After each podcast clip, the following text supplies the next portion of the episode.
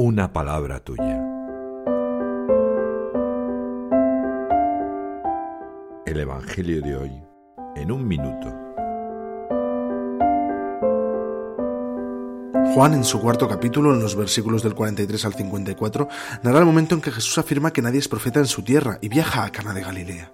Allí un funcionario le pide ayuda porque su hijo se encuentra enfermo en Cafarnaún. Le dice el Señor, si no veis signos y prodigios no creéis. Pero el funcionario insiste, así que Jesús lo tranquiliza. Anda, tu hijo vive.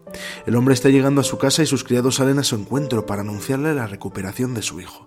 Cuando él les pregunta a qué hora empezó a mejorar, responden ayer a la hora séptima, justo cuando habló con Jesús. Desde entonces creerá él y toda su familia. Este evangelio me recuerda que quiero tener fe y ser fiel siempre al Señor. Ojalá no necesite signos, dice San Juan de la Cruz. Pierden mucho acerca de la fe los que aman gozarse en estas obras sobrenaturales. Pido ayuda a Jesús en mis dificultades. ¿Por qué entro en crisis de fe en las temporadas en que sufro? Francisco dice que la vida consiste en este recorrido del funcionario, crecer y ponerse en camino. Asegura que por ello la vida cristiana es esperanza.